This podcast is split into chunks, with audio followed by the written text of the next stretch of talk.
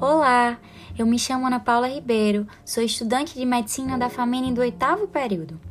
Nesse podcast falarei um pouquinho com vocês acerca da intolerância religiosa. Mas o que seria isso? É um termo que descreve a atitude mental caracterizada pela falta de habilidade ou vontade em reconhecer e respeitar diferenças ou crenças religiosas de terceiros. A questão da intolerância religiosa no Brasil possui raízes históricas ainda no chamado descobrimento do Brasil, que na verdade não foi tão descoberto assim, devido à presença dos índios no atual território. Naquela época, os índios já traziam consigo seus hábitos, suas culturas e suas escolhas religiosas, as quais foram reprimidas com a chegada dos portugueses aqui durante a catequização. Lembrando que esse processo também aconteceu com os escravos, que ao virem da África também trouxeram das suas raízes religiosas.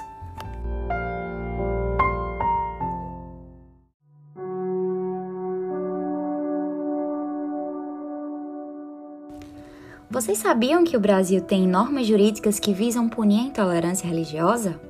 Pois é, no Brasil, a Lei nº 7.716, de 5 de janeiro de 1989, que foi alterada pela Lei nº 9.459, de 15 de maio de 97, considera crime a prática de discriminação ou preconceito contra religiões.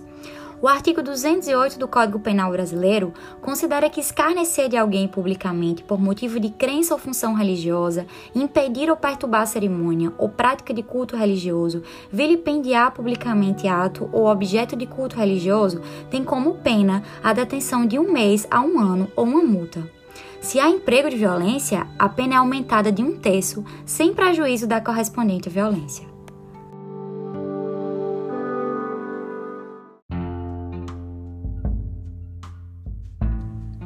O Dia Nacional de Combate a esse tipo de crime foi instituído em 21 de janeiro de 2007, após um atentado em Salvador. A mãe de Santos Gildásia dos Santos e Santos, mãe Gilda, vítima de intolerância religiosa. As denúncias de casos relacionados à intolerância religiosa, destinadas à Ouvidoria Nacional de Direitos Humanos pelo Disque 100, número de telefone do governo criado em 2011, que funciona 24 horas por dia para receber denúncias de violações de direitos humanos, aumentaram 41,2% no primeiro semestre de 2020 em relação ao mesmo período de 2019. Se comparado ao mesmo período de 2018, as denúncias aumentaram 136%, segundo dados do Ministério da Mulher, da Família e dos Direitos Humanos. Porém, os números podem ser ainda mais expressivos, já que em muitos casos as vítimas não realizam a denúncia, por medo de que a violência se repita ou de que o Estado não preste o apoio necessário.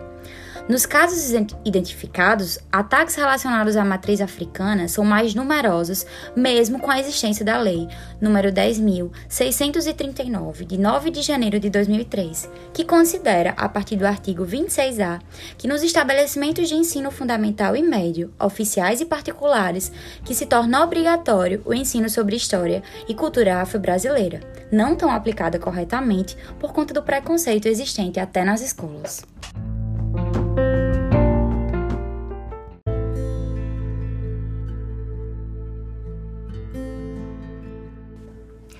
É difícil dizer como erradicar a intolerância religiosa no Brasil e no mundo. São muitas ideias conflitantes que acabam gerando discussões, brigas e tendo as mesmas consequências desta. E não estamos nem perto de encontrar a solução para isso. É preciso, entretanto, manter o debate sobre a intolerância religiosa sempre em alta, uma vez que um dos principais sentimentos que movem essa situação é o medo, justificado pela ignorância.